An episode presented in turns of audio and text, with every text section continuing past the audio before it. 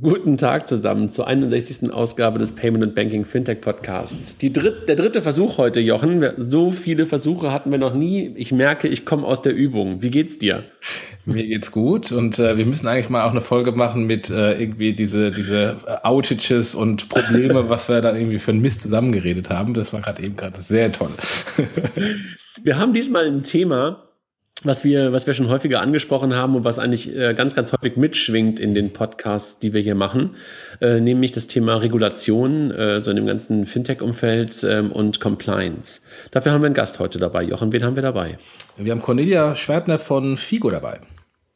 Cornelia, magst du dich kurz vorstellen? Ja, ähm, Cornelia Schwertner, ich bin seit April bei FIGO in Hamburg und kümmere mich dort um Regulationsthemen. Davor war ich lange Jahre in der Beratung bei PwC und habe Banken dabei unterstützt, ihre Geldwäsche- und Wirtschaftskriminalitätspräventionsaufgaben sauber zu erfüllen und andererseits dann auch, ähm, wenn es dort Lücken gab und das Kind in den Brunnen gefallen ist, bei der Aufklärung zu helfen. Habe danach einen kurzen Abstecher in die Industrie selbst gemacht und habe mich dann aber jetzt im Frühjahr dazu entschieden, die Fintech-Branche kennenzulernen und ähm, bin da bei FIGO hauptsächlich aktuell aufgrund unserer Geschäftsausrichtung sehr auf die PSD2 fokussiert, aber wir bemerken da auch immer wieder Schnittstellen zur Geldwäscheregulation und bleiben da auch am Ball. Ja, das so zu meiner Person. Ja, also ich meine, ich kann das nur ganz kurz äh, nur sagen, ich bin so froh, dass Cornelia bei uns ist. Jochen, ich weiß nicht, äh, wie das bei euch bei TraxPay ist. Ähm, bei uns ist das wirklich ein hoch, hoch relevantes Thema. Ähm, also was Cornelia gerade schon sagte, sowohl in der PSD2, über die wir gleich bestimmt noch sprechen werden, aber halt auch in den ganzen Compliance-Fragen Richtung Banken. Ähm, hab, habt ihr das eigentlich auch besetzt, das Thema? Nee, der, der, der große Unterschied zwischen äh, Figo und TraxPay ist, dass ihr eigentlich ein RegTech-Unternehmen seid. Also bei euch ist keine Kompetenz, das Regulative zu wissen und, äh, und da auch das zu implementieren implementieren. Wir sind ja eigentlich überhaupt nicht reguliert, weil wir nur Software und Daten verarbeiten. Also wir sind, haben natürlich Datenschutzregulierung ähm, und wir müssen als Service-Rechenzentrum äh, Sachen beachten, aber eigentlich sind wir nicht reguliert. Äh, und das unterscheidet uns halt massiv von, ähm, von euch. Naja, ich meine, äh, Cornelia, vielleicht, vielleicht ergänzt du mich da auch nochmal. Also bei, bei uns sind es ja verschiedene Dinge. Ne? Einmal ist das Thema ähm, Regulation, aber halt auch dieses Compliance-Thema, ähm, was ja dann immer ins Spiel kommt. Und da sind wir eigentlich auch schon ganz sofort im Thema eigentlich äh, drin, über, über, über das wir hier sprechen wollen, nämlich, wie gesagt, über Regulation und Compliance. Immer dann, wenn du halt auch mit Banken zusammenarbeiten willst, dann kommt das ja auch auf dich zu und teilweise kommt sozusagen der, der, der, der, der lange Schatten der Banken, der dann auch auf dich trifft. Ja, das, das ist sogar wahr. schon ja, das ist für mich sogar schon die zweite Ebene. Ich glaube, jeder, der eine neue Gründung äh, macht und da auch im Privatkundenumfeld unterwegs ist, hat ja Datenschutz, Verbraucherschutzthemen auf dem Zettel, die man im weitesten Sinne ja auch unter Regulierung verstehen kann. Ne? Genau, also das, das habe ich einfach auch in den letzten Wochen und Monaten, Cornelia, da, da warst du ja dann auch schon bei uns in, in Teilen auch sehr stark ähm, gelernt ähm, dass sobald du halt auch im, im, Sinne von Auslagerung und sowas arbeitest, dann bist du ja ähm, teilweise wirklich ähm, genauso dran, in Anführungszeichen, was das Thema betrifft, wie eine Bank selber ne? oder wie ein reguliertes Unternehmen selber. Trifft euch das gar nicht so sehr, Jochen?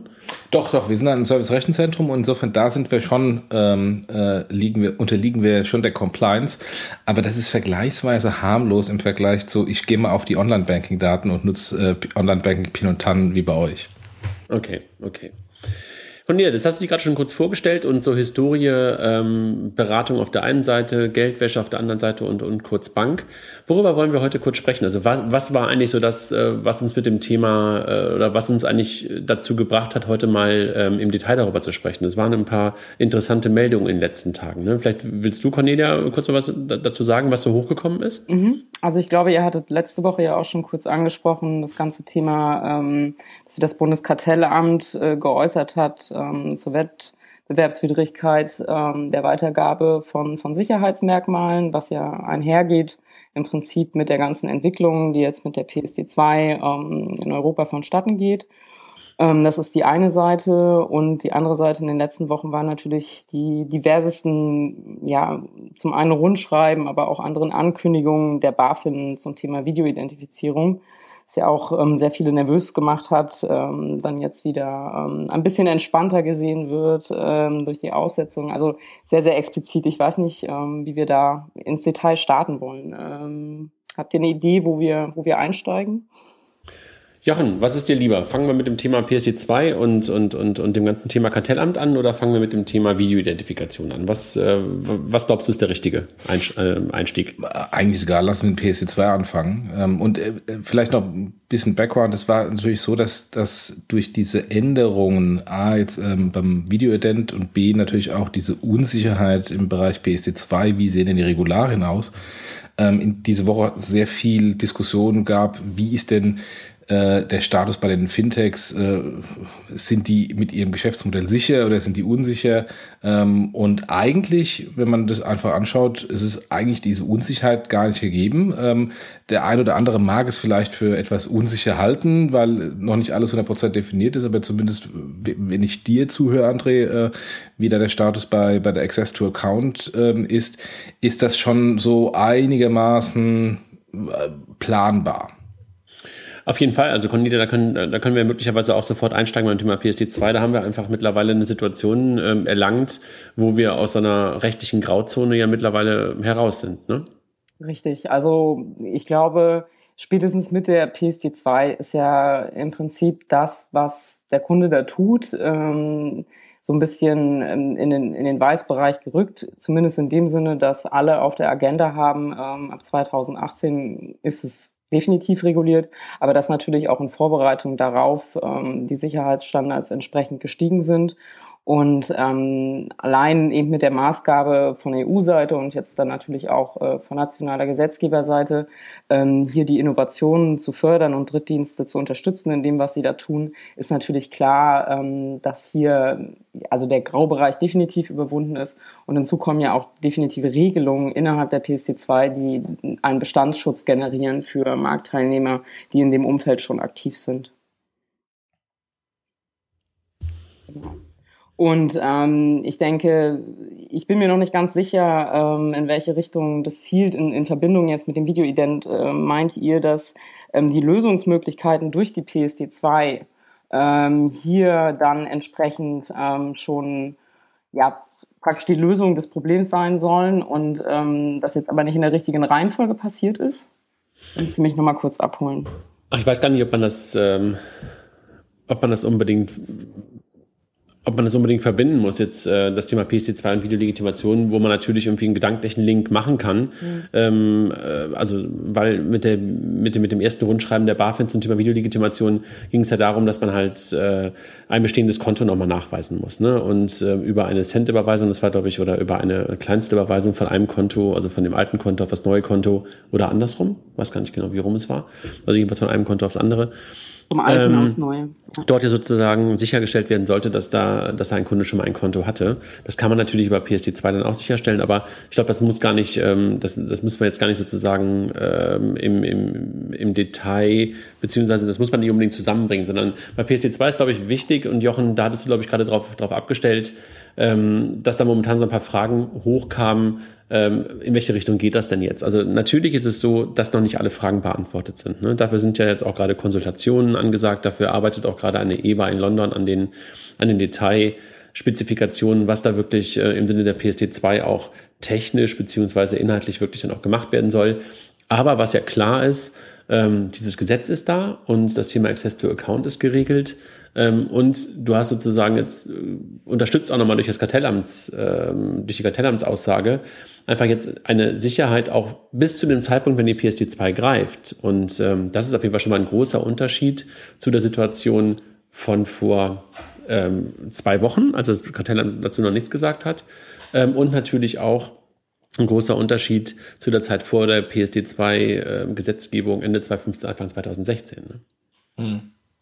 Ja, wobei ähm, du sagtest, dass die EBA daran arbeitet. Ich habe jetzt äh, zufällig, vielleicht müssen wir einen Link nochmal rein, äh, äh, reinsetzen in die Show Notes, habe jetzt zufällig gesehen, dass die alte Berlin Group, die mal gegründet wurde ähm, ähm, im Rahmen der äh, PSD 1 und, und SEPA-Initiative zur Harmonisierung der äh, proprietären nationalen Debit-Zahlverfahren, äh, dass man da quasi als Berlin Group ähm, die, die nationalen Debit-Verfahren als äh, äh harmonisiert ähm, und äh, als Gegengewicht zu Mastercard und, äh, und Visa äh, positioniert, also schrecklich Maestro und Visa äh, VPay positioniert. Die haben jetzt ähm, aus Bankensicht ähm, sich hingesetzt und haben äh, Kriterien für den Access to Account im Rahmen der PSD2 definiert. Das ist wahrscheinlich eher so, so wishful thinking nach dem Motto, liebe EBA, ähm, so würden wir es als Banken machen. Schaut es doch euch mal an. Ähm, äh, auch eine interessante Art und Weise, Lobbyarbeit zu machen. Ich, nee, glaube, ich glaube, das ist ja auch durch. Ja, nee, sag du, Cornelia. Ähm, ich glaube, dass es einfach die Erwartungshaltung momentan in der, vor allem im Bankenumfeld ist, dass die EBA Regulatory Standards auch nicht sehr ausführlich sein werden und ähm, zum einen vielleicht auch nicht ähm, alles erfassen, was aus Bankensicht ähm, sinnvoll und notwendig ist, um tatsächliche Sicherheit zu generieren und zum anderen auf einem Detaillevel dann sein wird, womit man dann tatsächlich in die praktische Arbeit starten kann.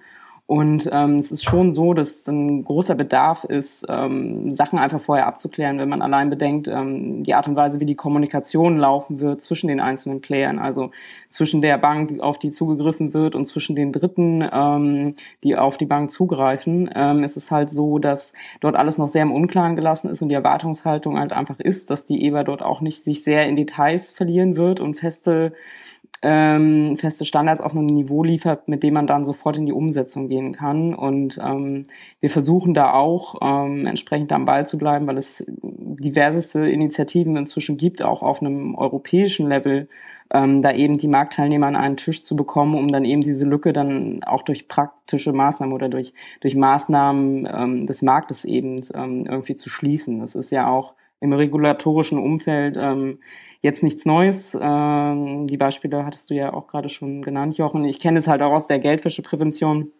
Es ist ja auch so, dass ähm, eine deutsche Kreditwirtschaft ähm, sich an einen Tisch setzt sozusagen und, und Auslegungshinweise schafft, ähm, weil das Gesetz nicht eindeutig genug ist, um es dann tatsächlich praktisch äh, zu leben. Ich glaube auch, ähm, Jochen, vielleicht das noch ergänzt, warum ich auch diese Berlin Group, die da, die da von, von der DK ähm, ins Leben gerufen wurde, wieder ähm, auch für sinnvoll halte. Ich glaube, was wir momentan sehen, ist, dass wir im Sinne der PSD2 in Deutschland einfach nun mal, ähm, wenn man das mal positiv argumentieren möchte, Vordenker sind. Also äh, das ist einfach ein Stück weit auch hier entstanden, das ganze Thema PSD2. Ähm, das ganze Thema Access to Account kennen wir in Deutschland auch seit Jahr und Tag. Und insofern ist es, glaube ich, auch ähm, mehr als natürlich, dass wir momentan versuchen oder dass verschiedene Interessengruppen auch hier versuchen, einfach die Erfahrungen, die wir in Deutschland ähm, in den letzten Jahren und einige ja schon seit, seit, seit Mitte der 90er haben mit dem Thema ähm, Access to Account, wenn man das so, so nennen möchte, ähm, HBCI und FinTS, ähm, dass die natürlich jetzt irgendwie auch dort eingebracht werden. Das macht auch Sinn. Also das macht Sinn aus der einen Seite, ähm, dass Banken natürlich ihre, ihre Meinung da reinbringen, äh, die natürlich auch eine, eine, eine Seite des Marktes sind und dass aber gleichzeitig natürlich auch die Player, die in Deutschland schon seit Jahr und Tag unterwegs sind, natürlich auch ihre Meinung einbringen. Und ähm, das sind natürlich äh, Player wie eine Sofort, das sind natürlich auch Player wie eine möglicherweise eine Starfinanz oder, oder eine Outbank oder wir. Ähm, die einfach seit Jahr und Tag das Thema Access to Account leben und damit natürlich auch ein Stück weit Erfahrung haben, äh, die andere europäische Länder äh, noch nicht haben. Und äh, insofern ist es, glaube ich, gut, dass da verschiedene Interessengruppen gerade ähm, ihre Meinung einbringen und natürlich auch ähm, daran arbeiten, dass es dann mit der PSD2 auch vernünftige Regeln gibt, die marktfähig sind ähm, und natürlich nicht alle Bedürfnisse von allen Playern gleich, gleich gerecht werden, werden. Das ist, glaube glaub ich, auch jedem klar ähm, aber die natürlich dann trotz alledem dem Anspruch der PSD2, nämlich des, ähm, der Marktöffnung, einfach gerecht werden und trotzdem ähm, einen hohen Sicherheitslevel haben werden. Mhm. By the way, ja, ähm, die sind, die, ähm, vielleicht habe ich falsch ausgedrückt, die haben die jetzt nicht irgendwie wiederbelebt, sondern was, äh, was ich festgestellt habe, ist, die, La die lebte die ganze Zeit. Ähm, allerdings haben die immer wieder mal äh, neue äh, Arbeitspapiere herausgebracht. Und ähm, ich hatte irgendwann ähm, aufgehört, eine Berlin Group irgendwie wahrzunehmen, weil dann irgendwann auch das Thema äh, ähm, äh, der, der Harmonisierung der unterschiedlichen proprietären Debitverfahren äh, kein Thema mehr war. Aber die, aber die Berlin Group gab es seitdem immer wieder oder äh, tagte seitdem immer wieder und hat immer weitere Papiere rausgebracht. Möglicherweise haben wir die auch am Montagabend auf der Dachterrasse bei dem, beim Fintech-Stammtisch gesehen, die Berlin Group. Also ein Vertreter auf jeden Fall, ja. Vielleicht mehrere, die zusammen an einem Tisch saßen. Stimmt. Nein, aber also insofern glaube ich, dass wir, dass wir, äh, dass da gerade eine neue Dynamik reingekommen ist in das ganze Thema PSD2. Das merken wir sowieso. Ich meine, das ist ja für uns, für uns alle drei, ja ein Stück weit eine sehr selektive Wahrnehmung. Aber was wir, glaube ich, jetzt in den letzten zwei Wochen gesehen haben, war wahrscheinlich so viel Bass um das Thema wie fast noch nie. Ne? Cornelia, ich glaube, da, da sind wir uns wahrscheinlich irgendwie auch, ist uns wahrscheinlich irgendwie auch selber äh, nochmal positiv aufgefallen, wie viele bis dahin mit dem Thema noch gar nicht äh, beschäftigte Medien sich plötzlich mit dem Thema beschäftigt haben, wie sehr das Thema gerade bei Banken auf die Agenda gekommen ist. Also da hat ähm, auf der einen Seite natürlich ähm, die Kartellamterklärung und gleichzeitig halt auch die näher rückende, ähm, ich sag mal, Finalisierung der ganzen PSD2-Regeln einfach dazu beigetragen, dass da gerade eine andere Wahrnehmung entsteht und beziehungsweise auch ähm, eine andere Aufmerksamkeit gerade da reinkommt. Absolut. Aber es klärt sich halt, es klärt sich mehr und mehr und viele Fragezeichen, die heute noch da sind, ähm, werden in den nächsten Wochen und Monaten weiter verschwinden. Also da bin ich echt guter Dinge, dass wir da halt marktgerechte, vernünftige Lösungen bekommen werden. Ich hoffe mit dir. Cornelia, wie bitte? Ich hoffe mit dir, ja. Nein, also es ist ja, es ist ja auch ähm, theoretisch noch ein bisschen Luft, ähm, was jetzt die zeitliche Umsetzung angeht. Ne? Aber man, man sieht auch, dass die Fragezeichen, die, die es noch gibt, ähm, schon noch sehr groß sind. Ähm, aber ich denke, das ist jetzt auch der nächste Prozess. Ähm, das BMF hat sich ja auch erst angefangen, eigentlich mit dem ganzen Thema auseinanderzusetzen und steckt da ja auch, ähm, auch erst noch in, in der Konsultationsphase beziehungsweise wertet noch die Konsultation aus. Und ich glaube, es ist halt einfach ähm, ja ein Lernprozess für alle. Ne? Ähm, wenn man jetzt die PSD 2 ähm, egal aus welchem Blickwinkel zum ersten Mal liest, ähm, stößt man ja auch erstmal für sich selbst auf Fragen und wenn die dann an einem Tisch ähm, gemeinsam besprochen werden, dann nähert man sich halt Schritt für Schritt dem Ziel. Aber also mein, mein Gefühl ist auch, dass man so langsam die Lücken gemeinsam schließt, ja.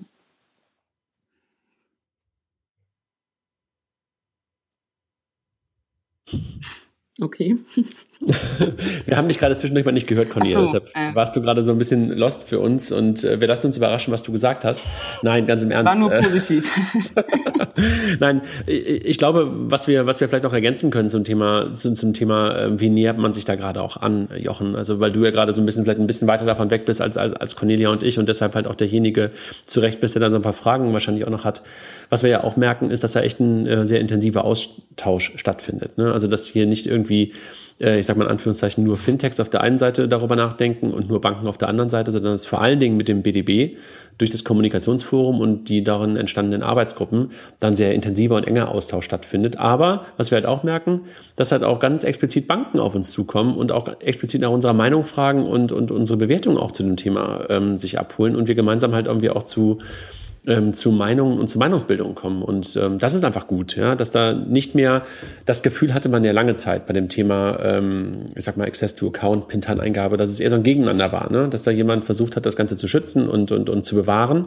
Und jetzt merkt man halt, dass eine ganz andere Denke ähm, ein, Einzug gehalten hat, dass man halt jetzt versucht, wie gesagt, marktgerechte Lösungen für alle Seiten zu finden, mit denen alle gut leben können und, und die für Natürlich werden nicht alle davon nur Vorteile haben, aber die für die meisten halt Vorteile haben werden. Und das ist, glaube ich, ein, ein großer Fortschritt. Ja, absolut. Und das, das finde ich, ist auch, eine, ist auch eine Entwicklung, die aus meiner Sicht extrem relevant und notwendig ist, weil ich habe es auf der MIF-Regulierung gesehen, wie lange ähm, die Kreditkartenorganisationen sich wirklich mit Händen und Füßen gegen äh, die zukünftige Regulierung gewehrt haben und aus meiner Sicht damals die Sachen sogar noch schlimmer gemacht haben. Das ist sowieso mhm. passiert. Insofern ist natürlich immer so eine Frage, wenn ich jetzt äh, ein, ein Bankvertreter bin oder ein Verbandsvertreter, will ich jetzt massiv opponieren gegen ein Faktum, was bereits geschaffen wurde, ähm, oder will ich jetzt einfach das Beste draus machen?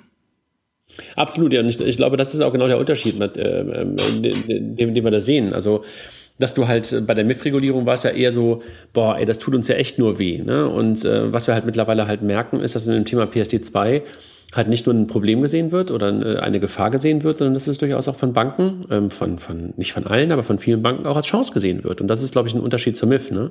Wobei, bei dem MIF ja nicht wirklich nur. Auf der, bei der MIF-Seite, ich meine, seit, seit wann hat Aldi Kreditkartenakzeptanz? Seit wann hat IKEA Kreditkartenakzeptanz? Das ist jetzt vor der MIF-Regulierung nicht gegeben. Und ich würde gerne mal, ähm, leider gibt es sie nicht, die Zahlen, äh, mal in, bei einem Kartenausgeben, ich höre mal in die Zahlen reinschauen, wie viel mehr Transaktionen die tatsächlich jetzt machen, äh, durch die Öffnung äh, weiterer Händlerkategorien, die sie vorher nie bekommen hätten. Absolut, wunderbares Beispiel. Aber das wird, glaube ich, aber auch genau eine Chance sein für die, die halt ähm, auch an das Thema PSD2 als, ja. als, als Chance bei Banken glauben, ja. dass die Bankeninfrastruktur, und das ist eine These, ähm, die steckt so tief in mir drin, dass ich sie immer nur wiederholen kann, dass die Bankeninfrastruktur halt genutzt und monetarisiert wird. Und äh, das tun Banken heute viel zu, viel zu wenig, viel zu, viel zu wenig, viel zu gar nicht eigentlich. Ähm, das ist ja so dann die Überspitzung von wenig. Ähm, und da steckt einfach eine unglaubliche Chance drin. Ja. Unglaubliche Chance. Und das ist die erste Chance. Die zweite Chance ist ja auch selbst, diese Dienste ähm, dann zu nutzen als Bank. Absolut, absolut, ja, bin ich, also das kommt hinzu, ne? Also selber sozusagen diese Öffnung der, der Infrastruktur auch für sich selber zu nutzen, bin ich völlig bei dir, Cornelia.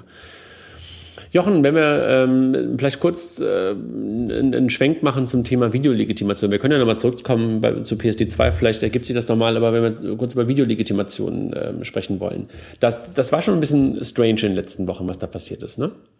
Ja, sehr strange. Sehr strange. Machst also, du, machst mal, willst du mal ein Recap machen? Oder Cornelia, willst du ein Recap machen, was passiert ist?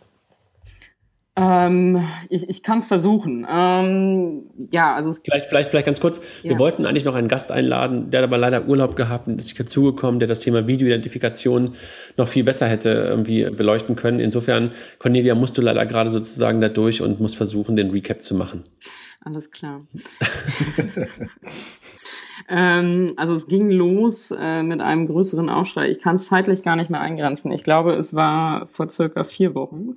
Es, ähm, war, es war nach der äh, BaFin Tech-Konferenz, zwei, drei Tage später. Nee, nee, nee, nee, nee, nee, es war davor. Echt? Es war davor, weil, weil, weil äh, Herr Hufeld auf dem Podium sogar was dazu gesagt hat.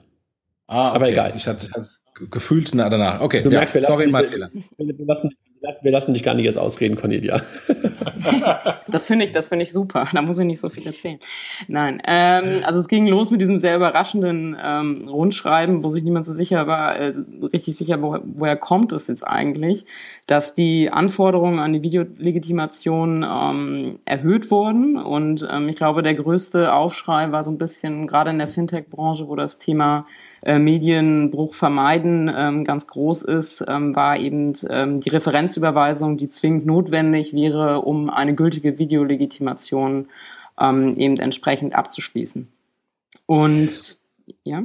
Das ist ja etwas, Jochen, was du aus deiner alten Zeit bei PayPal ganz gut kennst, ne? So im Rahmen eines KYCs, dass man da ähm, ein Konto sozusagen über eine, über eine Referenzzahlung sozusagen äh, versucht zu legitimieren, ne?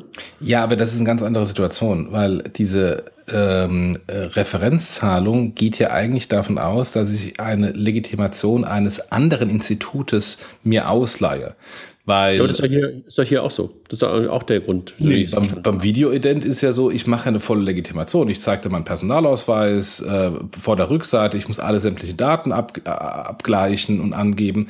Bei PayPal ist es so, ich eröffne einfach ein PayPal-Konto und hinterlege eine bestehende Bankverbindung oder Kreditkarte und mache keine richtige starke Legitimation, sondern es geht einfach davon aus, weil eine Legitimation für das andere Bankkonto oder der andere Karte passiert ist, ist das schon in Ordnung. Und hier versucht man jetzt beides zusammenzubringen.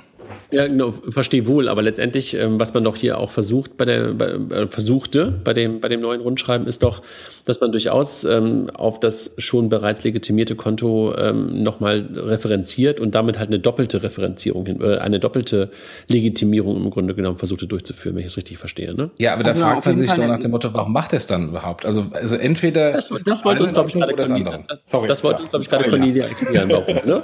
ähm, nein, es ging halt tatsächlich darum, dass man eben ähm, meint, dass die Videoidentifizierung immer noch nicht sicher genug ist ähm, oder beziehungsweise manipuliert werden könnte in der Theorie und man eine zusätzliche Sicherheitsebene da einbauen wollte. Diese Referenzüberweisung kenne ich auch aus meiner Erfahrung eher so als ähm, zusätzliche Sicherheit, wenn ich eben einen persönlich nicht anwesenden Kunden habe, äh, im Ausland beispielsweise, und ähm, muss jetzt können, dass der können, dass der zum Beispiel schon mal in, in der EU ein Konto eröffnet hat und eben entsprechend äh, mir da eine Referenzüberweisung machen kann. Das gibt mir als, als Institut, was eben Konten pflegt, die Sicherheit, dass er sich irgendwo schon mal in angemessener Weise ähm, legitimiert hat. Das ist aber immer nur bis, bisher und auch hier so gemeint, denke ich, als zusätzliche Sicherheitsebene eingezogen.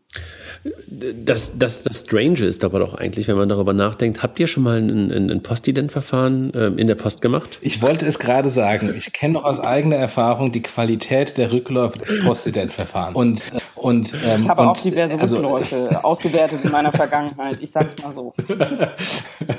ähm, äh, dass man jetzt, äh, ich meine, äh, höhere Sicherheit ist alles gut, alles gut.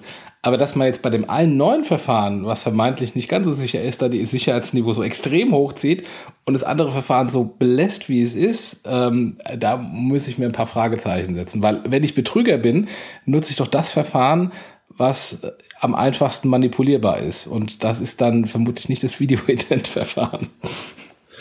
Aber nochmal kurz zurück. Der Grund äh, soll gewesen sein, die fünfte Geldwäsche-Novelle, richtig?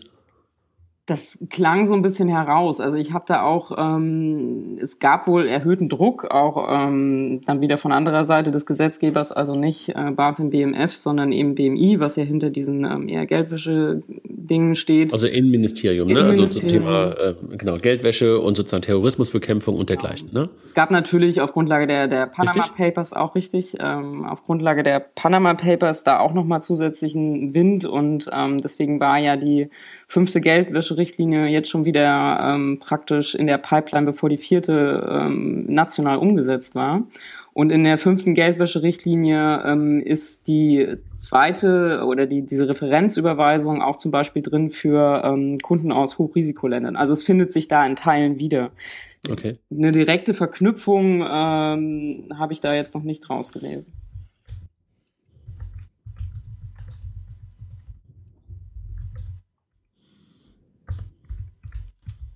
Das ist ja echt, aber das ist äh, wirklich dann strange gewesen, dass, äh, dass das gerade dann auch vor der BaFin Tech hochkam. Ne? Und äh, dort, dort wurde es dann irgendwie auch kurz, ähm, ähm, wurde es sozusagen auch, auch kurz besprochen. Ähm, interessant fand ich dann allerdings, Jochen, und das ist, glaube ich, etwas, ähm, ich habe es jedenfalls bisher in der Form noch nicht erlebt, dass die BaFin dieses Rundschreiben ausgesetzt hat. Ne? Ja, das fand ich, fand ich beeindruckend. Jetzt weiß ich nicht, wer die Kommunikation gestartet ist, weil gefühlt hat die Kommunikation nicht von der BaFin gestartet, also vom Aussetzen des Schreibens, sondern aus dem Finanzministerium. War das der Fall oder, oder ist es nur, weil ich es zu, zuerst vom, von dem Tweet vom, von Jens Spahn gesehen habe? Ich glaube, es kam aus der BaFin, ne? Das, das Rundschreiben, also das Aussetzen wurde, glaube ich, von der BaFin bestätigt, ne? Also die BaFin muss ja da als, als ähm, also sie Absender, muss ne? zumindest ne? als Absender ja oder als, als Verantwortlicher involviert gewesen sein. Ja. Wer das also letztendlich also das initiiert hat, ist, äh, ist also ja ich habe irgendwie auch der Diskussionsfrage im Hintergrund. Ne? Also ja. es, es zeugt so ein bisschen, also dieses Hin und Her, glaube ich, zeugt auch so ein bisschen davon, dass man sich da auch ähm, nicht einig war an, an oberster Stelle und, und da leider halt einfach ähm, vielleicht an der einen Stelle übers Ziel hinausgeschossen ist und dann jetzt ähm, wieder zurückgerudert ist, weil weil es eben, ähm, weil man eben gemerkt hat, man hat vielleicht noch nicht den einen oder geda anderen Gedanken zu Ende gedacht. Und ich glaube jetzt im Zuge ähm, der nächsten ähm, Konsultation. Auf jeden Fall finde ich, es etwas, etwas ist, Jochen, äh, sorry. sorry. nee, also äh, etwas, was ich bisher noch nicht, also ich bin ehrlich, ehrlich gesagt natürlich jetzt auch nicht der regelmäßigste BaFin-Rundschreibenleser über alle, über alle Bereiche. Allerdings für diesen Bereich jetzt hier Fintech war es das erste Mal, dass ich mitbekommen habe, dass wirklich so ein Thema, was auch echt eine hohe Relevanz hat. Ne? Ich hatte letzte Woche Montag die Chance, mit einer, mit einer großen deutschen Direktbank zu sprechen, die dann auch erzählten, dass echt ein relevanter Anteil äh, bei denen mittlerweile über das Videolegitimationsverfahren als Neukunden hereinkommt. Ähm, dass es für die echt ein, ein, ein, harter Schlag gewesen wäre oder ein harter Schlag war, bis dann sozusagen das Rundschreiben wieder zurückgenommen wurde, weil sie natürlich auch erst äh, sich darüber im Klaren waren, dass sie das nicht ignorieren können. Ne? Also das ist ja auch etwas, äh, wenn ein BaFin-Rundschreiben da ist, kannst du vielleicht irgendwie ein, zwei, drei, vier, fünf Wochen, vielleicht auch mal zwei Monate sowas ignorieren, aber dann musst du ja irgendwann dann auch im Sinne ähm, der, der Vorstandsentlastung irgendwann ähm, auch darauf reagieren und kannst dich ja nicht dauerhaft sozusagen gegen den BaFin-Rundschreiben stellen.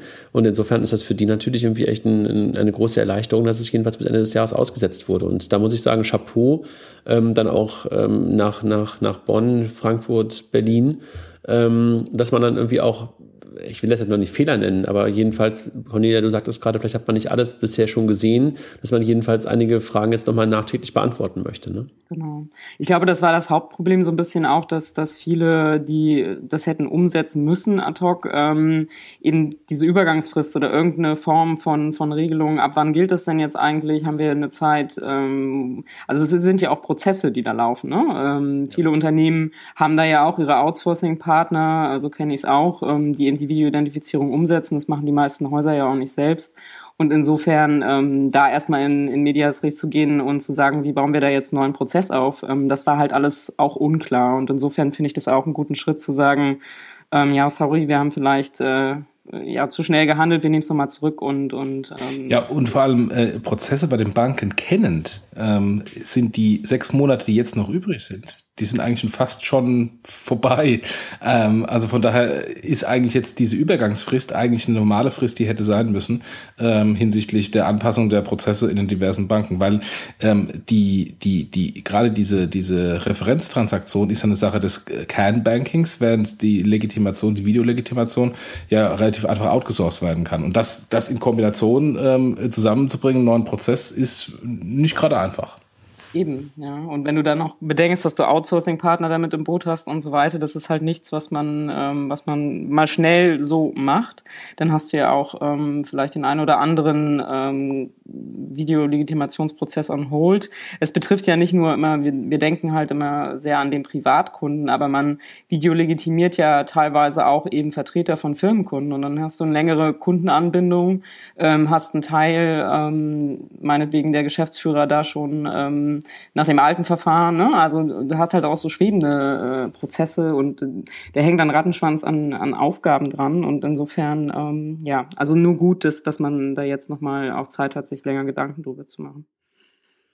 Jochen, war das, war das vielleicht so das erste Mal, dass man die Fintech-Branche so richtig in Summe wahrgenommen hat, jetzt in diesem Umfeld? Glaube ich nicht. Also, äh, ich nee, also wahrgenommen im Sinne von, dass es irgendwie auch dass, dass man sprechfähig war, dass es dann irgendwie auch ein Statement gab und das ist wirklich so, also äh, war so ein bisschen so mein Gefühl, dass da irgendwie durchaus die, äh, dass man da so ein bisschen auch ein Sprachrohr plötzlich schon mal hatte. Ja, Hast du nicht das Gefühl? Ja, gut, die, die haben wahrscheinlich ein bisschen lauter geschrien. Die Banken haben, gerade die Direktbanken haben garantiert genauso laut geschrien. Nur die ja. haben es direkt gemacht. genau. Also ich glaube auch, da, da haben sich die, die Mächte miteinander vereint. ja, aber das ist ja manchmal auch ganz gut. Ne? Das, da, da merkt man dann sozusagen, dass dieses, worüber wir auch schon oft gesprochen haben, Kooperationen, ja, ähm, zwischen Fintechs äh, oder Financial Technology Unternehmen und, und Banken da möglicherweise dann auch geholfen haben. Ne? Also das äh, kann ich mir, also geholfen oder jedenfalls hat man sich da echt immer so richtig ergänzt. Also fand ich irgendwie auch, habe ich jedenfalls so wahrgenommen. Hast du irgendwie am, am Montag, Jochen, äh, beim Fintech-Stammtisch nochmal was zu dem Thema gehört oder war das für dich gar kein Thema mehr? Du hast das gar nicht wahrgenommen? Ähm, äh, am Rande wurde es mal kurz andiskutiert, aber jetzt ähm, als kein so extrem großes Thema nach dem Motto, ich kann nachts nicht schlafen wegen des, wegen des Themas. Also ich hatte es beim die zwei oder Wochen davor oder die Woche. Oder die, die, genau, jetzt wieder schlafen. Die Woche davor hatte ich das irgendwie ähm, durchaus wahrgenommen und das war, kam mir dann auch erst am Dienstag nach dem Fintech-Stammtisch. Ne? Ja. Kam, glaube ich, dann auch erst die Meldung, dass es jetzt zurückgenommen wurde. Da bekam ich dann auch eine kurze ähm, SMS von jemandem, der davon äh, doch durchaus betroffen war und sich sehr freute darüber, dass es erstmal ausgesetzt ist. Was glaubt ihr? Wird es ähm, genauso wieder ins äh, wieder wieder aktiviert sozusagen, also das alte Rundschreiben wieder rausgeholt im, im, im Dezember oder Januar, oder wird es Anpassungen geben? Also wir haben ja eigentlich gerade schon gesagt, dass wir davon ausgehen, dass da nochmal drüber nachgedacht wird, aber ähm, davon geht ja auch aus, ne? dass es nicht einfach wieder eins zu eins rausgeholt wird, was heute jetzt verschickt ähm, worden war. Also ich denke zumindest, dass man vielleicht die eine oder andere ähm, Regelung findet, dass man es vielleicht angleicht mit dieser fünften Geldwäsche-Richtlinie denke, ähm, dass das Hochrisikokunden betrifft, also dass man eben in die Richtung denkt, ähm, dass man bestimmte Kunden ähm, eben von dieser Zusatzverpflichtung ausnimmt vielleicht. Und, ähm, Was sind denn, wie, wie, wie identifiziere ich Hochrisikokunden? Kannst du, kannst du mir das ähm, sagen? Ja, das, Oder Jochen, vielleicht du auch? Also ich habe ja beide Ahnung, weil ich habe davon keine Ahnung.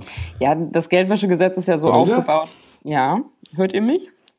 Das Geldwäschegesetz ist ja so aufgebaut, dass, ähm, dass du grundsätzlich erstmal Erleichterungen hast für, für Geringrisikokunden. Also sagen wir mal, wenn du im, im Firmenkundenbereich unterwegs bist, dass du jetzt, wenn ähm, die Deutsche Bank bei dir ein Konto eröffnet, du natürlich nicht das große Rad drehen müsstest, als wenn jetzt ähm, ein, eine unbekannte Bank auf den Cayman Islands bei dir ein Konto aufmachen möchte. Ähm, du hast halt bestimmte Erleichterungspflichten, die an, an die Unternehmensgröße oder auch eine Börsennotierung etc. geknüpft ist.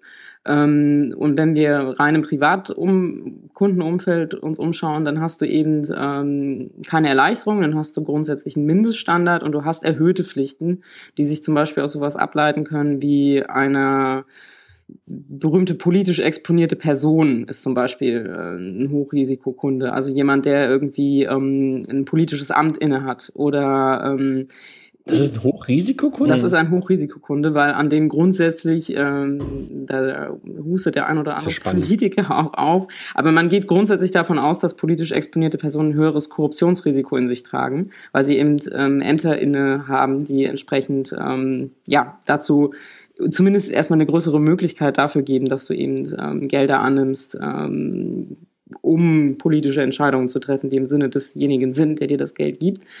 Ähm, das ist das eine Feld, das andere ist eben immer noch ähm, halt eben einfach an Länderrisiken ähm, geknüpft, weil man natürlich sagt, es gibt bestimmte Länder, ähm, in denen ähm, Korruptionsgesetze vielleicht mhm. noch nicht so ausgereift sind, auch die eigenen Geldwäschegesetze noch nicht so ausgereift sind.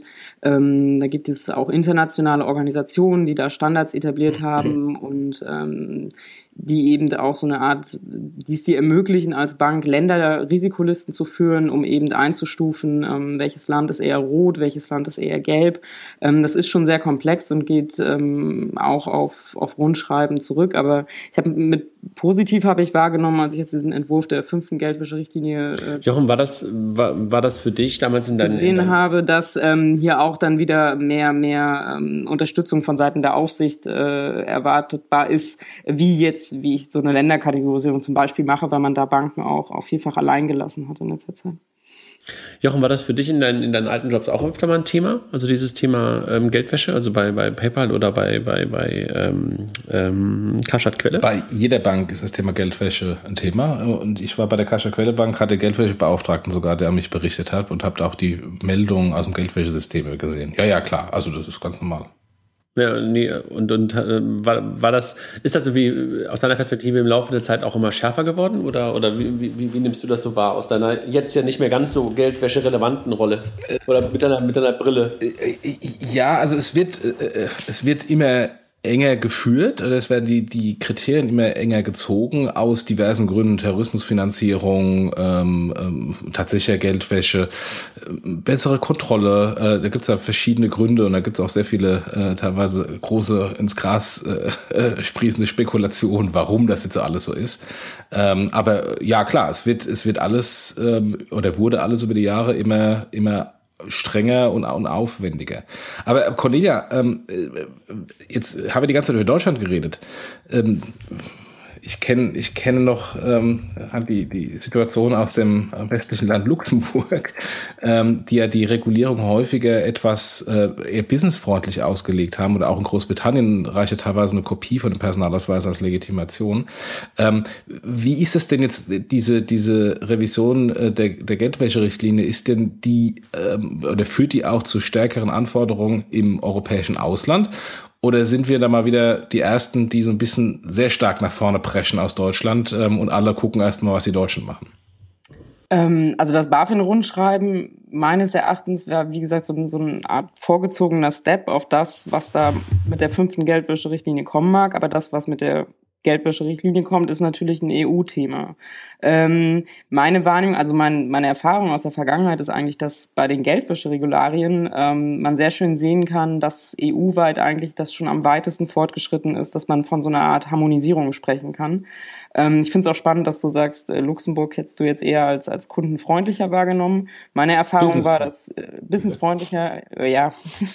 ähm, meine Erfahrung war, dass ähm, im Firmenkundenbereich oder im Bereich der Firmenkundenlegitimierung die Luxemburger Anforderungen zum Teil auch strenger waren ähm, als die deutschen.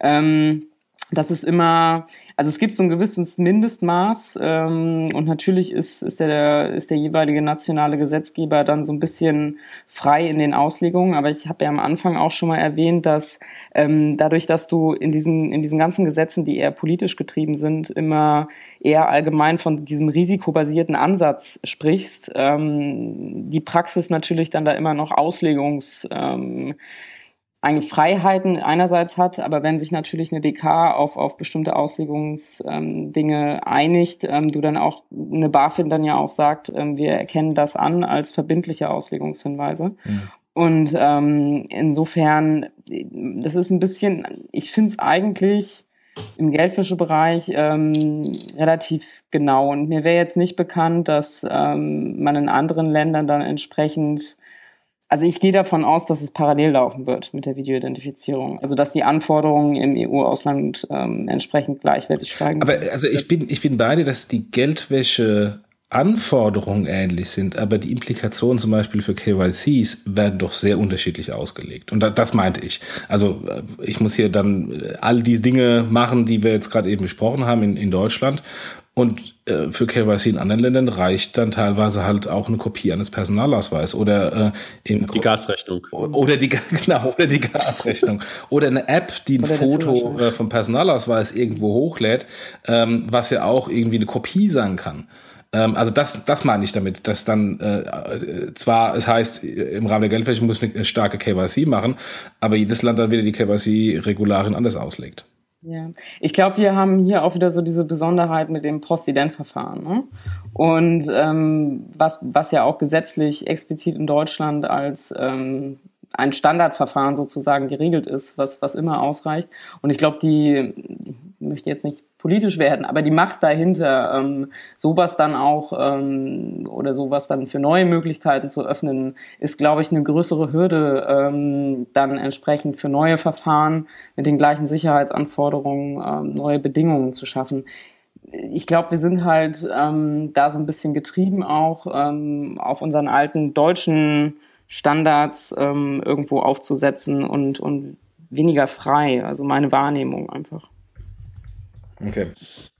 Also mhm. wisst ihr so ein bisschen, was ich meine? Sag mal, äh, ja, sag mal, ähm, wir, wir, wir, wir ich muss gerade ein bisschen lachen, weil Jochen gerade nebenbei was schrieb, ähm, was ich, was, ich, was auf mich genauso zutrifft. Wir haben zwischendurch ein paar Aussetzer heute hier im Podcast, muss man ganz ehrlich mal sagen. Wir werden gleich mal gespannt sein, äh, wozu, das, wozu das führt. Ähm, also wir, Jochen wir hören uns teilweise gegenseitig nicht. Jochen und ich müssen den Podcast auch hören, um dann, äh, um dann irgendwie auch äh, zu erfahren, was, was ihr alle dann auch hören werdet. Sehr lustig. Hatten wir schon einmal, damals hat es gut geklappt. Ich bin gespannt, wie es heute ist. Wenn wir einen kurzen Recap machen, äh, wir wollten ja über das Thema Compliance, darüber haben wir jetzt am Anfang so ein bisschen gesprochen, wie relevant das irgendwie auch ähm, für Fintechs ist, die mit Banken zusammenarbeiten wollen und auch darüber hinaus haben wir, glaube ich, einen Haken hintergemacht. Ne? Ist eine, ein relevantes Thema. Dann haben wir über das Thema Regulation gesprochen. Da haben wir jetzt nicht so sehr darüber gesprochen, welche Bereiche ähm, von, von, von Financial Technology, ähm, Fintech, ähm, ähm, regulationsrelevant sind. Könnten wir, glaube ich, nochmal einen eigenen Podcast zu machen und könnten wir dann auch möglicherweise mal jemanden von der BaFin fragen, weil die ja jetzt auch eine neue Webseite gemacht haben, sogar auf Englisch diese Woche, ähm, wo sie ja nochmal darauf antworten, äh, welche Geschäfte sozusagen wirklich äh, regulationsrelevant sind. Ähm, glaub, vielleicht kriegen wir wirklich mal jemanden. Darf ich dich kurz unterbrechen? Wie bitte? Die Website ist, glaube ich, nicht neu. Sie ist, glaube ich, nur neu Sag in der englischen. Äh, ich glaube, die Website ist nur neu in der englischen Fassung, ne? In der Form. Aber auf Deutsch gab es die schon. Okay.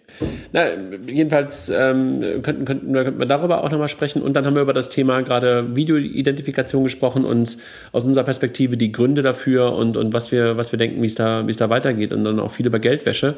Ich denke, damit haben wir einen ganz guten, ganz guten Überblick über, über das geben können, was in den letzten Wochen uns oder viele Fintechs, viele Banken auch in den letzten Wochen beschäftigt, beschäftigt haben. Ähm, ich würde sagen, das ist ein, fast ein Auftakt ähm, für, für das Thema. Cornelia, vielleicht für dich noch ein kurzer Werbeblock, weil du selber ja auch einen Blog zum Thema Regulation im Bereich Fintech schreibst. Ähm, magst du noch mal ein, zwei Worte dazu sagen, worum es da geht? Mhm. Also mir liegt es natürlich so ein bisschen am Herzen, weil ich ähm, aus der Bankenwelt komme, ähm, also auch dieses ganze Thema Kooperation, was wir auch angesprochen haben schon mehrfach. Ähm, ich glaube halt, dass Fintechs natürlich auch von den Erfahrungen äh, ungemein profitieren können, die Banken da schon gemacht haben. Das geht zum einen in die Richtung, dass man natürlich nicht die gleichen Fehler wiederholen muss, äh, wenn man so ein Compliance-Management aufbaut. Ähm, zum anderen eben aber auch von den Lernkurven, ähm, die etablierte Häuser gemacht haben, da so ein bisschen profitieren kann. Und deswegen bin ich halt auch ein großer Freund von dieser Kooperation und dem aktiven Austausch, weil Banken wiederum, glaube ich, so ein bisschen von diesem Mindset ähm, der Fintech-Branche wiederum ähm, profitieren können, dass man wieder so ein bisschen mutiger und ein bisschen ähm, mit mehr Kampfeswille an die Sache rangeht, dass man eben auch, wenn man einen konstruktiven Gegenvorschlag hat zu einer Regulierung, wie jetzt zum Beispiel im Rahmen dieses Videoident, es, es hilft natürlich nicht, wenn man eigentlich immer nur sagt, ich finde das doof. Äh, es wäre natürlich schon schön, wenn man dann sagt, ähm, ich finde das doof, aber diese oder jene Lösung könnte ich mir vorstellen in der Praxis, sie erreicht aber das gleiche oder das ähnliche Ziel. Und ich glaube, so diese Herangehensweise auch damit der Aufsicht entsprechend Lösungen zu finden, ähm, das ist so ein bisschen meine Idee dahinter, ähm, im Podcast, äh, im, im, im Blog ein bisschen aufzuzeigen, wie man entsprechend da, ähm, ja, mit, wenn man beide Welten kombiniert, ähm, auch gemeinsam sinnvoll. Ich glaube, du hast auch da mittlerweile auch eine, eine, eine, eine auch eine breite, breite Leserschaft schon gefunden ne, zu dem Thema und, und, und, und, und viele Fans. Ich hoffe, ich weiß es nicht. genau. hast, hast, du keine Statistiken? Ähm, nein, ich bin noch nicht so fortgeschritten in dieser Welt. Ich bin ja erst seit äh, drei Monaten überhaupt hier äh, involviert in diese ganze Technik. Ja. Ah, okay. Ja, aber Jochen, vielleicht, vielleicht müssen wir einen Ableger von Payment und Banking noch machen und sozusagen einen, einen RegTech, äh, einen, einen RegTech Payment Banking ähm, ähm, ähm, ähm, Podcast noch. Cornelia, dann wirst du noch zur, zur, zur Podcasterin und holst dir die ganzen RegTech-Leute noch rein. Können wir nur mal nachdenken, dass das hier nur wieder mal machen. Also fände ich jedenfalls ganz gut. Aber mit besserem WLAN. Ähm, ich wollte, ich wollte gerade sagen, und dann, und dann mit einer, mit einer dauerhaften Standleitung irgendwo ins, in, in dieses Internet. äh, ähm, Jochen, hast du sonst noch Anmerkungen ähm, zu, dem, zu dem ganzen Thema oder wollen wir sonst uns in den letzten 15 Minuten ähm, ungefähr um das Thema News der Woche kümmern, die dieses Mal ein bisschen kurz kommen, aber durchaus doch noch ein paar da sind? Nee, ich glaube, das ist sowieso ein ongoing Thema äh, und das wird uns auch die nächsten Jahre vermutlich nochmal beschäftigen. Also erstmal wahrscheinlich, äh, wie ist dann ab 1.1. nächsten Jahres im, im, im Bereich Videolegitimation ähm, und wie ist äh, die, die PSD2 bzw. Access to Account genau ausgestaltet? Ja.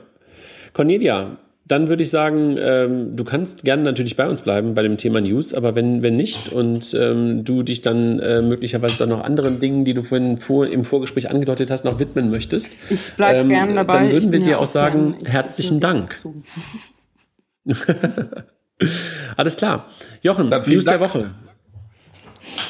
Also Gerne. Jochen. Ja. genau, danke schön. Jochen, News der, ja, und vielleicht Cornelia, äh, muss man auch eins sagen, du warst diese Woche auch äh, Teil einer Story im Handelsblatt, äh, wo es auch darum ging, ähm, dass Menschen aus Banken in Fintechs gehen, ne? Diese Woche. Ach, du warst da auch drin. Ich habe nämlich den Artikel gar nicht gelesen, ne? weil der unter der Paywall war. Ah, okay. Ich kann ja. dir ein Foto schicken, wenn du Interesse hast. Die News der Woche, Jochen. Ja, Payment. Ähm, äh, fangen wir. ich will nicht wieder über Cashcloud reden. Bitte?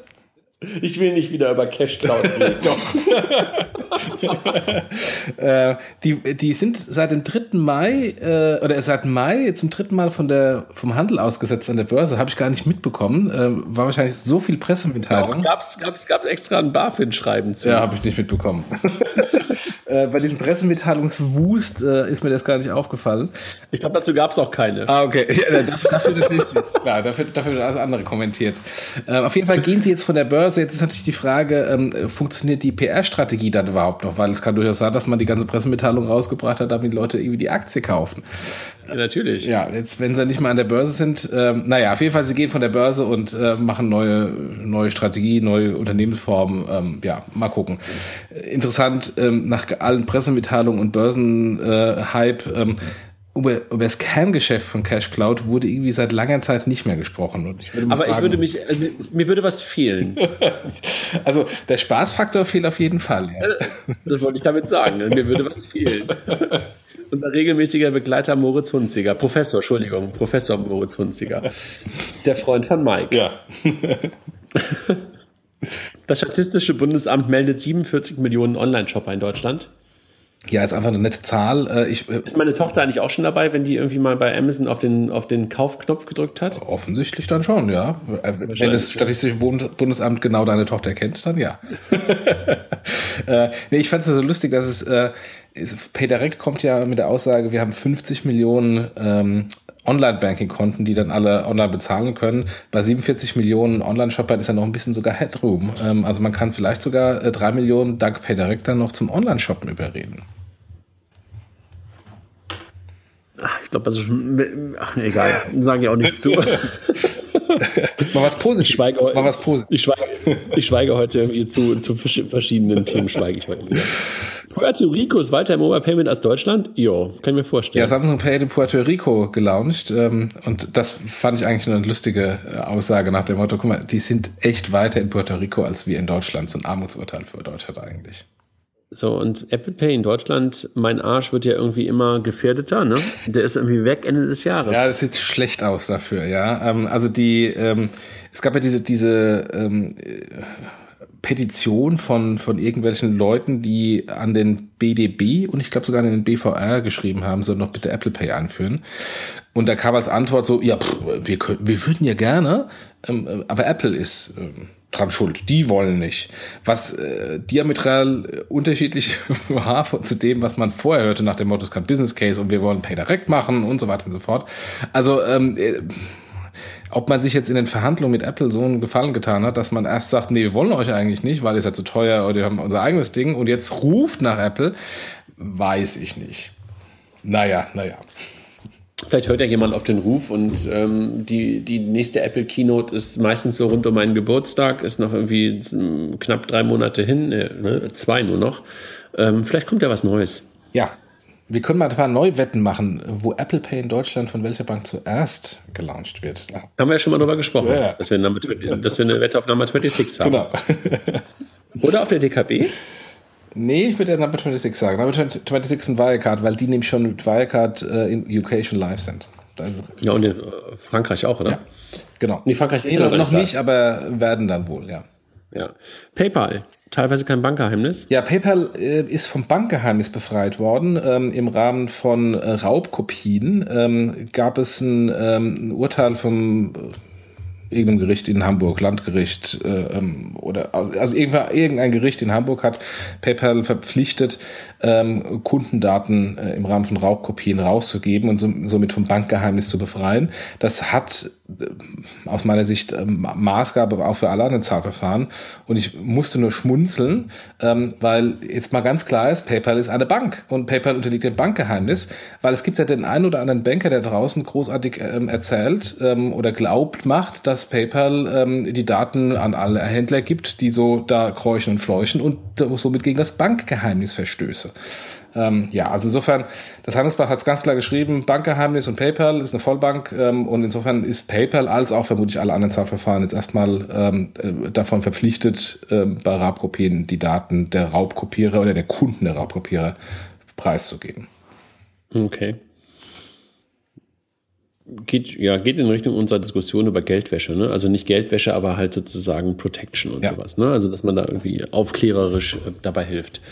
Kreditkarten für Mitarbeiter gab es einen ganz schönen Artikel auf T3N diese Woche. Spendesk ähm, habe ich irgendwie nur gesehen, fand ich wirklich echt ein gutes Produkt. Ähm, etwas, was man eigentlich irgendwie auch schon seit Jahren immer wieder sich wünscht, äh, dass man sozusagen eine so eine Master Credit Card hat und darunter halt die ganze Firma sozusagen läuft. Gibt es auch in Ansätzen schon, aber das Ding war echt gut. Ich glaube, französisches Startup, wenn ich mich recht äh, entsinne. Wir teilen den Link, Spendesk auf T3N. Dann hattest du was rausgesucht zu Aux Money und hast äh, ganz schöne Vergleiche angestellt, wie ich fand. Ja, schöne, schöne Zahl. Aux Money hat jetzt im ersten Halbjahr äh, Kredite in Höhe von 79,5 Millionen rausgegeben. Und das hat im AT-Finanzmagazin, die haben das verglichen mit einer durchschnittlichen äh, Sparkasse, die im Halbjahr genauso viel Kredite rausgeben würden. Also sie haben einfach das, äh, das Kreditvolumen der Sparkassen genommen, äh, geteilt durch die Anzahl der Sparkassen und dann durch zwei, um aufs Halbjahr zu kommen. Ähm, also insofern, äh, das ist jetzt ein Fintech, was schon relativ lange skaliert ist und relativ lange am Markt ist, was jetzt ungefähr so groß ist wie eine, Anführungsstrichen, nur nach 15 Sparkasse. Im Unterschied zu einer 0815 Sparkasse wächst Aux Money aber 101% year over year. Also insofern verdoppeln das, verdoppelt sich das Kreditvolumen im Moment Jahr für Jahr. Das ist bei einer normalen Sparkasse nicht der Fall. Insofern, das ist für mich einfach so, so ein Beispiel, dass irgendwann, wenn der Knoten im Fintech bei, den ein, bei dem einen oder anderen Fintech ge, geplatzt ist, dass dann relativ schnell diese massive, dieses massive Wachstum da ist. Und dann stellt sich irgendwann die Frage, wie können eigentlich die Banken, wenn da so ein Bereich wirklich massiv ähm, ähm, äh, penetriert wird und skaliert, wie können sie dann noch hinterherrennen? Weil wenn es irgendwann zu spät ist, ähm, haben, äh, siehe PayPal, hat man ein Problem, äh, da äh, hinterher zu laufen. Mhm. Ja, ja, ist in der Tat äh, ähm, endlich mal sozusagen auch ein interessanter Vergleich im Sinne, im Sinne der, der wirklichen Zahlen, das mal in, in eine Relation sozusagen zu einer Sparkasse zu stellen. Ne? Ähm, fand, ich irgendwie, fand ich irgendwie auch echt einen, einen guten Vergleich. Also drücken wir mal die Daumen nach Düsseldorf, ne? Dass Düsseldorf, so genau. weitergeht genau. mit, äh, mit, mit dem Wachstum. Number 26 ist jetzt rausgekommen mit der Fair Use Policy. Ähm, und gleichzeitig, das haben wir jetzt gar nicht hier drin, ähm, auch mit dem Thema ähm, Jedermann-Konto oder sowas, ne? Also wo jetzt plötzlich irgendwie auch jeder ein Konto öffnen kann, aber gegen, gegen, gegen Geld, ne? Ja, ja. Ähm, und wir haben da mal einen Link rausgesucht ähm, äh, nach dem Motto, ein Startup war eine gute Idee, nämlich Kundenbefragung und Feedback der Kunden, insbesondere zum Pricing, in der Kommunikation etwas un unglücklich umgesetzt hat, weil also das Pricing von, von, ähm, äh, von Number 26 ist durchaus extrem komplex und widerspricht eigentlich allem, wofür Fintechs stehen, dass sie einfach und transparent sind. Ich habe mir das ähm, angeguckt und dachte auch so, okay, das ist jetzt irgendwie, ähm, jedenfalls, wie du es gerade sagst, nicht das einfachste Modell. Ne? Und ähm, was ich dann ganz lustig fand, war dann die 26 mal wieder da drin, dass man unter 26, glaube ich, öfter an Geldautomaten gehen konnte als über 26. Ne? Ja. Ich glaube, was aber einfach gut ist und, und das ist etwas, wo man den Jungs dann doch wieder ein Kompliment für machen muss, ist dann, wie es halt auch konsequent in der App und sowas umgesetzt ist. Ne? Dass du dann siehst, wie oft du noch an den Geldautomaten gehen darfst und, und kannst. Also, dass er im Sinne von, von, von, ähm, von Transparenz, äh, die es jedenfalls klar gemacht wird, äh, ob jetzt das nächste Mal Geld abgeben, was kostet oder nicht. Und man muss natürlich auch eins da, dazu sagen, dass äh, das Abheben über Barzahlen bei Rewe und in den ganzen Outlets weiterhin kostenlos ist. Ne? Ja, ja. Also insofern ähm, nicht nur Schlechtes, sondern irgendwie auch ein paar Dinge, die, die, also schlecht oder nicht, nicht ganz so gut kommuniziert, aber auch ein paar gute Sachen wieder warum. Kringle ähm, haben wir letzte Woche oder vor zwei Wochen schon mal drüber gesprochen. Die Kollegen machen ja gerade eine Crowdfunding-Kampagne auf Companisto. Also wer in ein Peer-to-Peer ähm, Startup investieren möchte, ähm, die auch schon durchaus ähm, ein Stück weit Traktionen aufgenommen haben, ähm, kann das auf Companisto momentan, glaube ich, immer noch tun. Haben heute bekannt gegeben, dass sie jetzt mit der Solaris Bank ähm, zusammenarbeiten. Bisher arbeiteten sie mit der DKB als Abwicklungsbank zusammen, ähm, ähnlich wie die Kollegen auch von, von ähm, Cookies. Ähm, jetzt mit der Solaris, ähm, um die Internationalisierung voranzutreiben. Ähm, und ich glaube, das nächste Land ist Österreich und das übernächste ist dann, glaube ich, Holland. Ähm, woran man natürlich auch ein Stück weit dann die Internationalisierungsstrategie von Solaris sehen kann. Ne? Ja. ja. Dann hattest du von, von, von unserem äh, sehr geschätzten Kollegen, vom Dr. Matthias Terlau, äh, einen Artikel rausgesucht zum Thema Video-Ident, was eigentlich sozusagen schon oben gerade besprochen wurde. Und Matthias hat es noch mal ganz gut auf IT-Finanzmagazin zusammengefasst. Ne? Genau.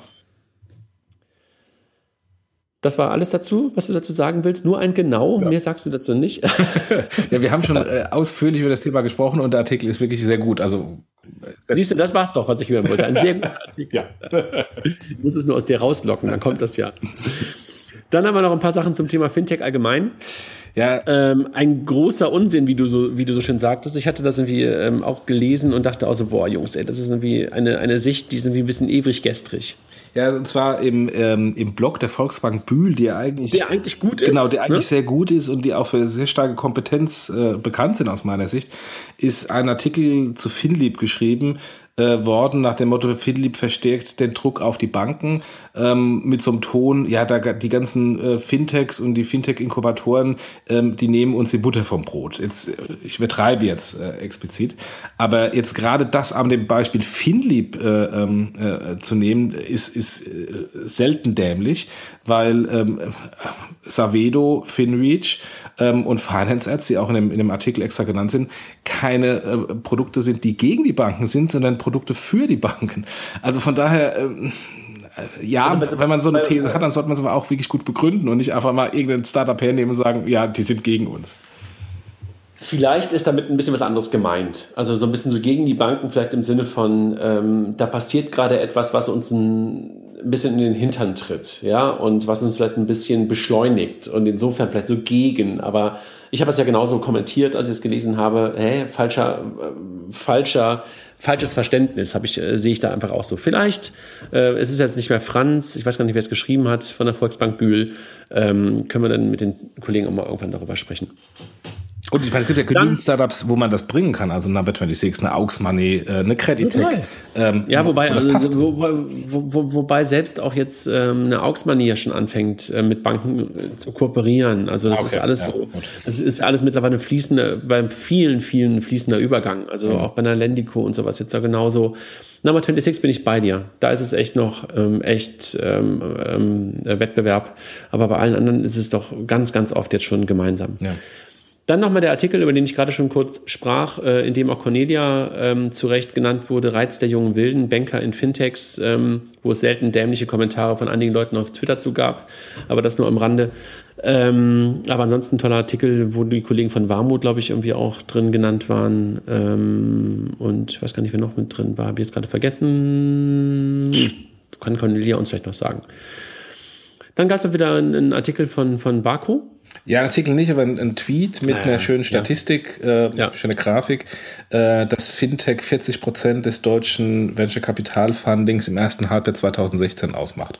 Äh, ist äh, insofern ein klarer Trend. Ähm, ist die Frage, äh, ist es nicht vielleicht ein zu starker Herdentrieb? Ähm, gibt es nicht vielleicht auch andere Geschäftsmodelle, die jetzt vielleicht darunter leiden? Da ist ja Jochen Krisch und Marcel Weiß im, im, Exchanges, äh, äh, im Exciting Commerce Podcast ähm, äh, häufig so, dass sie sagen, im Moment ist viel zu viel Fintechs auf der Agenda der äh, VC-Gesellschaften und andere interessante Themen im E-Commerce werden deswegen nicht finanziert.